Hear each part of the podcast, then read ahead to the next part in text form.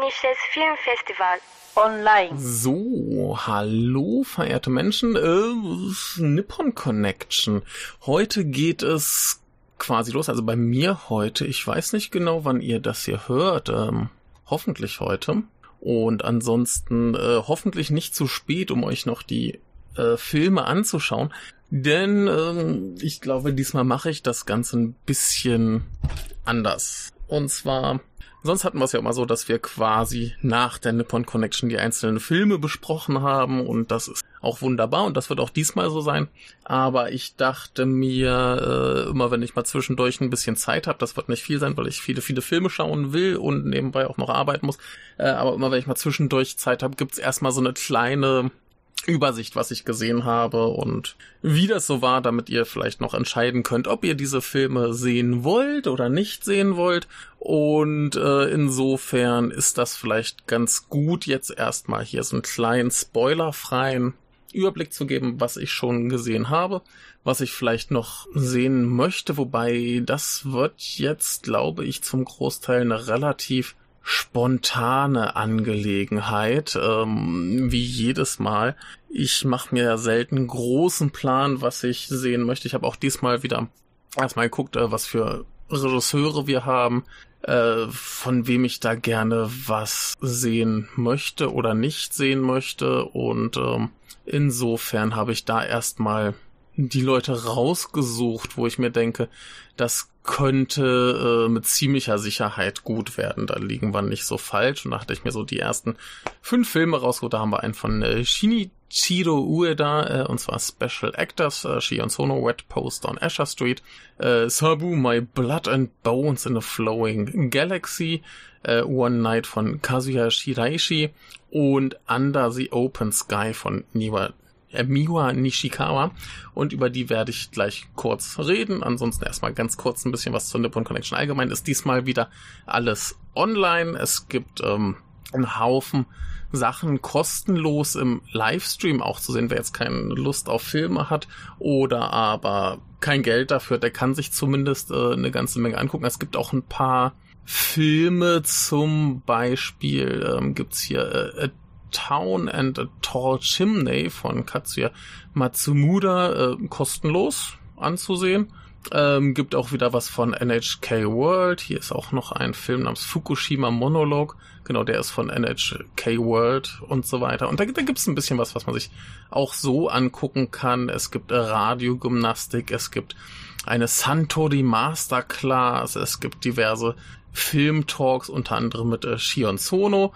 Es äh, gibt eine, eine Buchpräsentation über äh, ein, ein japanisches, ich glaube, es ist ein Buch über Film generell, genau Filmgeschichte kompakt. Die Autorin äh, Kayo Adachi Rabe äh, stellt da ein bisschen was vor und sie ist offenbar Expertin für asiatisches Kino. Ich äh, kenne das Buch noch nicht, ist vielleicht ganz spannend. Es gibt einen Manga-Workshop.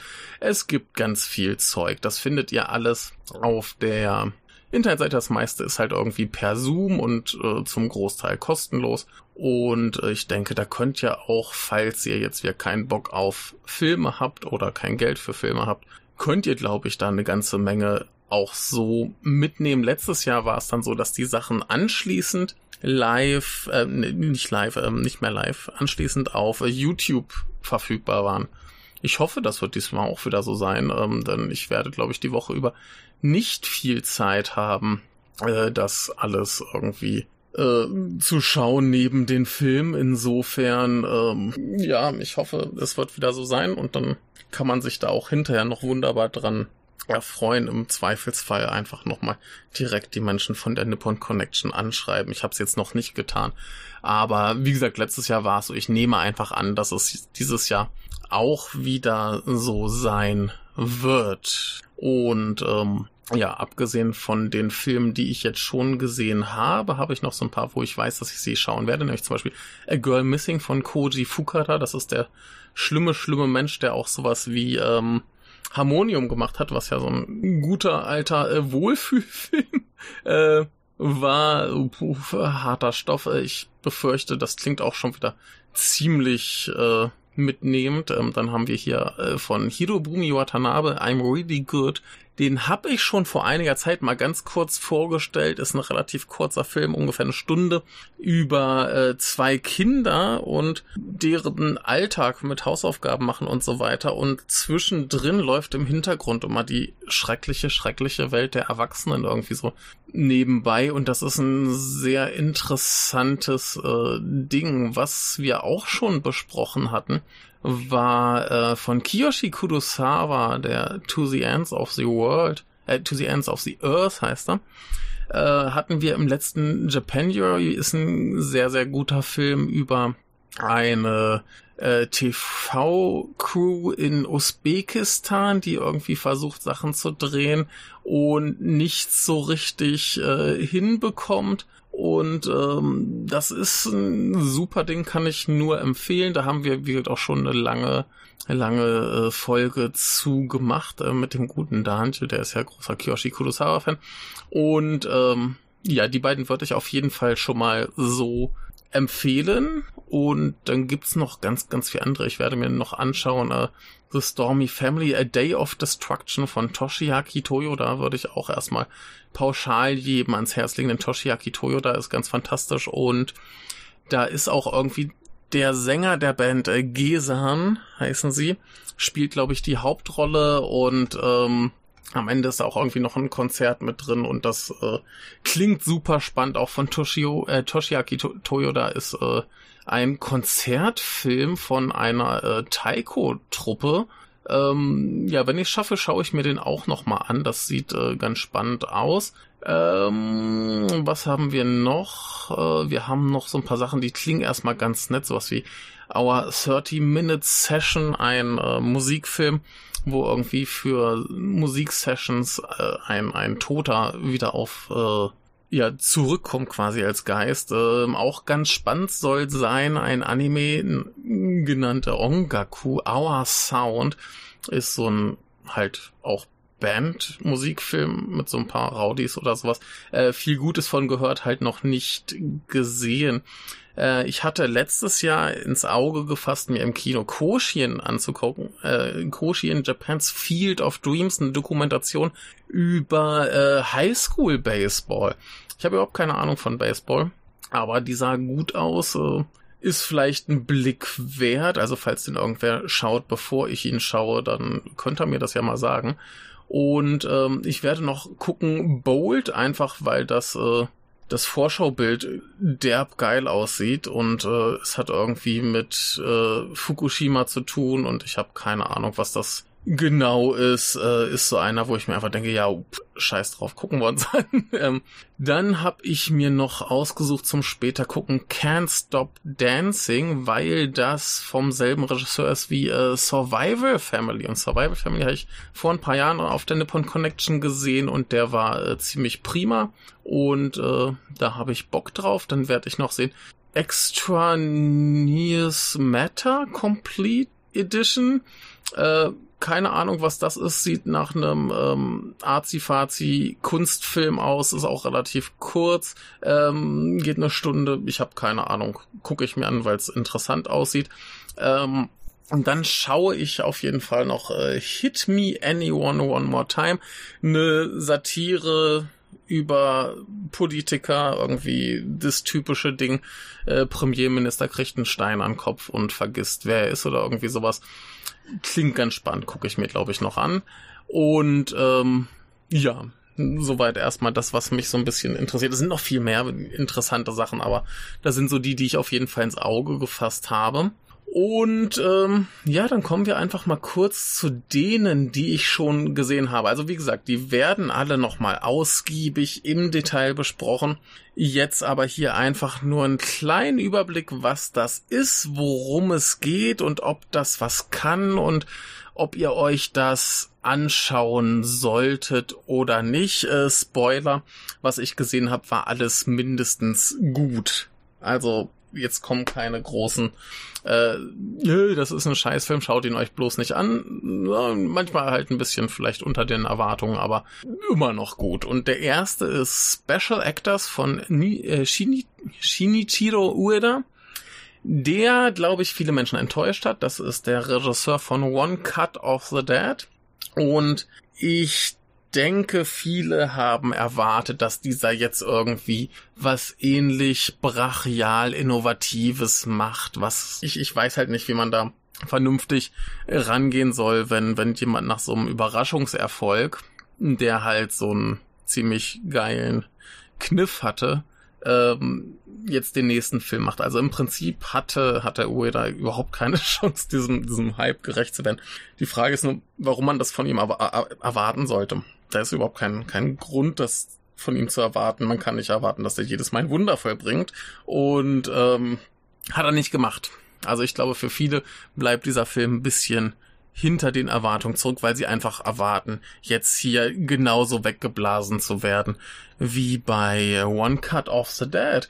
Und das tut er nicht, aber er bleibt so ein bisschen in seiner Schiene äh, des Filmkontexts und es bleibt eigentlich tonal und humortechnisch relativ ähnlich. Vielleicht hier nicht ganz so derbe, aber prinzipiell fand ich, soweit ich mich an One Cut of the Dead erinnern kann, ist auch schon wieder eine Weile her, dass ich den gesehen habe. Ähm, mein Eindruck war, das ist so ungefähr die gleiche Schiene, nur eben ohne den krassen Kniff und ähm, das funktioniert, das ist total in Ordnung. Hier geht es um einen jungen Schauspieler, der keine Rollen kriegt, weil er eben immer, wenn er, wenn er irgendwie ein bisschen unter Druck gerät, äh, ja, zusammenbricht und einfach Blackout und weg ist er. Und ähm, ja, dieser junge Typ, der trifft dann irgendwann seinen Bruder und sein Bruder sagt, ey, hey, ich bin auch Schauspieler geworden, aber so ein bisschen anderer quasi, ein Special Actor und äh, das ist äh, Titel des Films, das ist die Agentur, wo sie arbeiten werden, alle beide.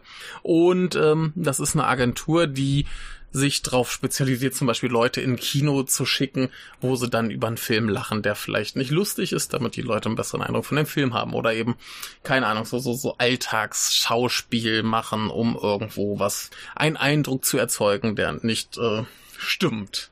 Und das erinnert mich auch so ein bisschen an ähm, hier den, den Family Inc. vom letzten Jahr war es, ja, letztes Jahr war es, der Werner Herzog-Film, der auf einer Geschichte basierte, die wohl zum Großteil erstunken und erlogen war.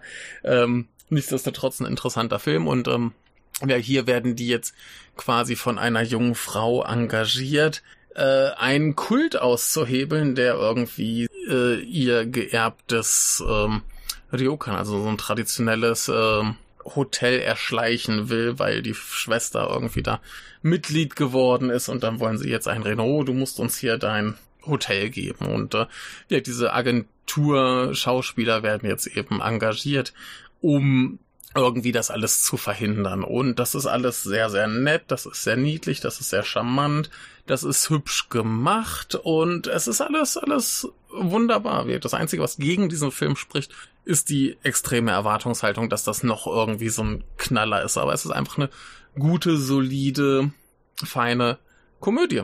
Und was will man mehr? Also gute Sache, äh, auf die Details weg. Gehen wir einen anderen Mal ein. Ich würde sagen, falls ihr Bock auf eine Komödie habt, die tatsächlich eine Komödie ist, wenn es auch jetzt nicht der geile, krasse Schenkelklopfer ist, ähm, würde ich euch den empfehlen. Bei der Packung, die ich jetzt hier hatte, die fünf Filme, war das auf jeden Fall der, den ich vielleicht gerne am Ende gesehen hätte, um mich emotional ein bisschen aufzubauen nach all dem Elend, was dann noch kam.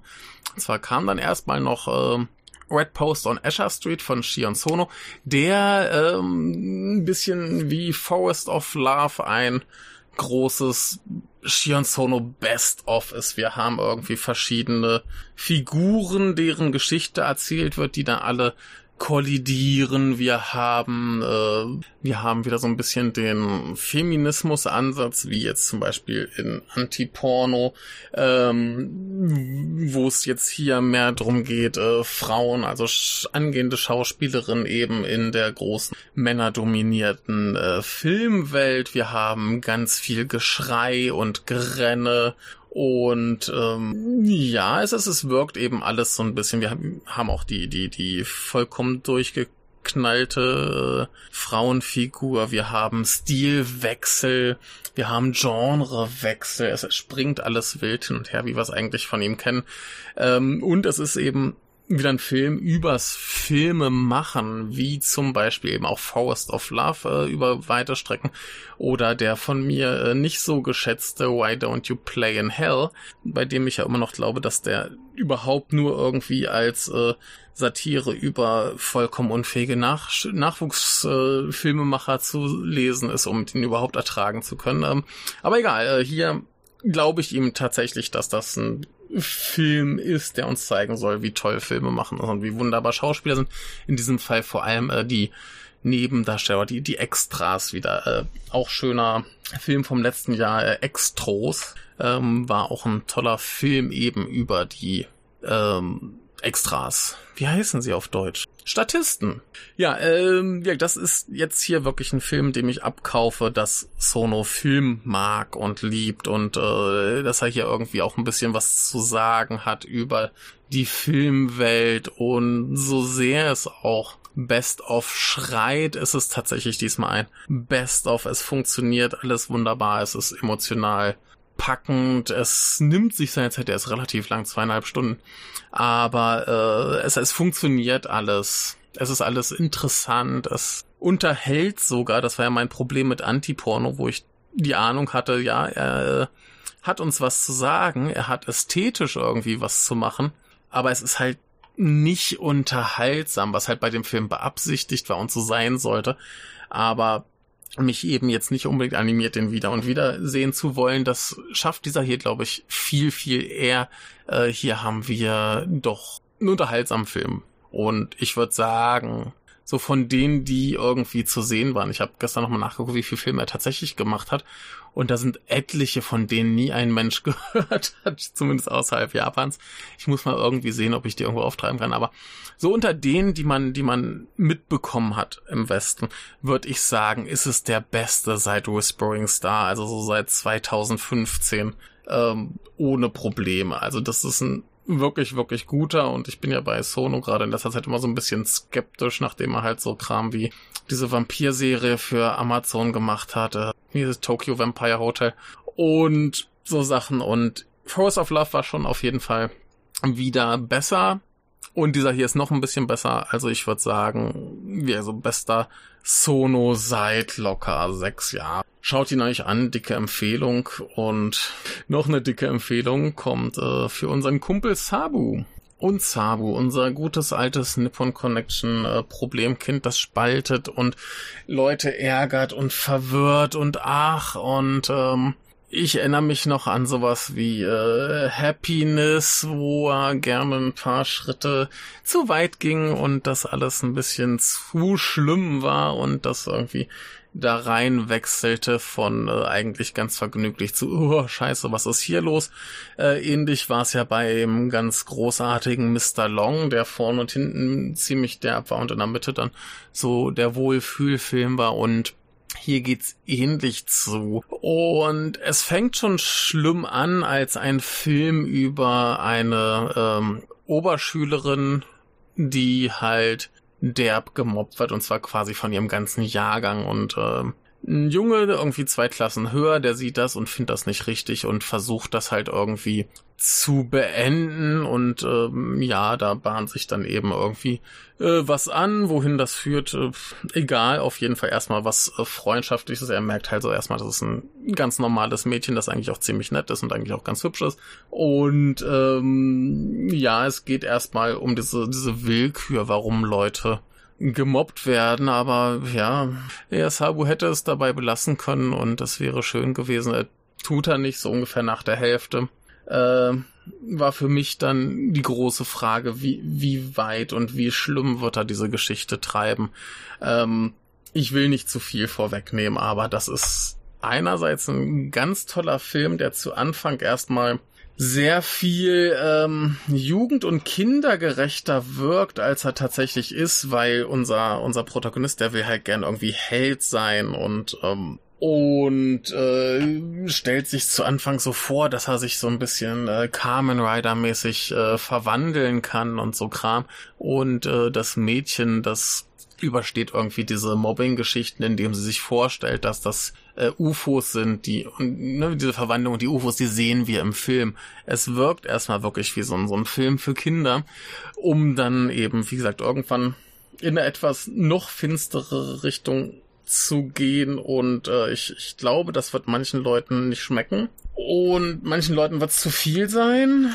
Und ich war nach dem Film emotional komplett platt. Das war, glaube ich, der deprimierendste Film, den ich auf der Nippon Connection sehe seit äh, Harmonium. Und äh, ja, würde ich aber, falls ihr da drauf gefasst seid und da Bock drauf habt auf sowas, würde ich den dringend empfehlen. Ich würde sagen, das ist auf jeden Fall so von den Sabu-Filmen, die ich gesehen habe, der beste seit, ähm, seit, wie heißt es, ähm, Mr. Long. Und äh, ja, da äh, kann man dann auch wirklich so sagen, ja, also die, die, die Qualität nur eben das Unangenehme mehr äh, Happiness. Also ich würde es unter Vorbehalt, also da braucht man, muss man wirklich emotional gefasst sein drauf. Äh, das ist ein hartes Ding. Und äh, ja, wie gesagt, falls das, falls ihr euch das, das zumuten wollt, gerne auf jeden Fall. Ähm, ich musste ihn sehen, weil Sabu und Sabu ist geil, aber huh. Ja, und äh, ähnlich äh, schlimm fängt äh, Kazuya Shiraishis One Night an. Und zwar geht der direkt los irgendwie mit drei Kindern, die offenbar alle derb verprügelt wurden, natürlich vom Vater, von wem sonst.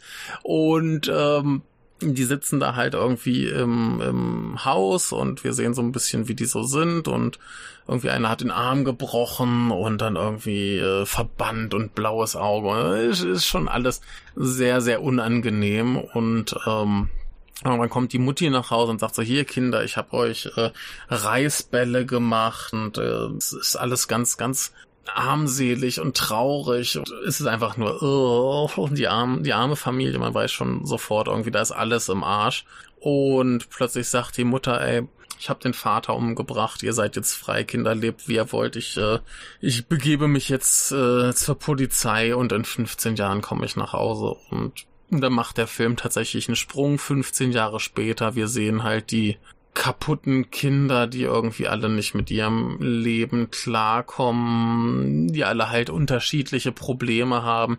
Es ist so ein bisschen klischeehaft. Irgendwie der eine Junge, äh, der eine Sohn ist jetzt halt eher so wie sein Vater so ein bisschen. Hat, hat zumindest so diese Tendenzen. Der andere schreibt irgendwie, wollte Autor werden, schreibt aber für ein Pornoheft und die Tochter arbeitet in irgendeinem Hostessenclub und besäuft sich jede Nacht und hat irgendwie Scheißbeziehungen und es ist alles ein bisschen klischeehaft. Natürlich kommt Mutti nach Hause und es ist so ein bisschen der typische zerrüttete Familie kommt wieder zusammen und versucht irgendwie ihre Probleme zu bewältigen. Nur dass eben hier die Probleme ein bisschen schlimmer sind als in den üblichen Vertretern dieser Art, das ist ja auch gern mal so ein bisschen komödiantisch, da von Komödie hat das hier gar nichts, ähm, ist ein relativ hartes, deprimierendes Ding, nicht der beste Shiraishi-Film. Ähm, unter diesen fünf, die ich jetzt gehabt, würde ich fast sagen, der schwächste, aber ich sehe hier auf, auf Letterbox hat der sehr, sehr mittelmäßige bis schlechte äh, Bewertungen bekommen und ich frage mich ein bisschen, warum denn äh, ja, das, das ist ein guter, solider Film. Shiraishi ist ja doch immer zwar schon ein bisschen auf der härteren Seite, aber eben die härtere Seite des äh, Mainstreams.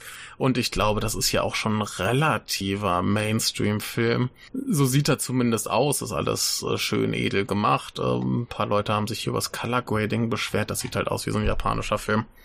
Finde ich alles nicht schlimm. Ähm, es ist halt jetzt nicht das, das, das beste Familiendrama aller Zeiten. Es ist nicht der originellste Film aller Zeiten.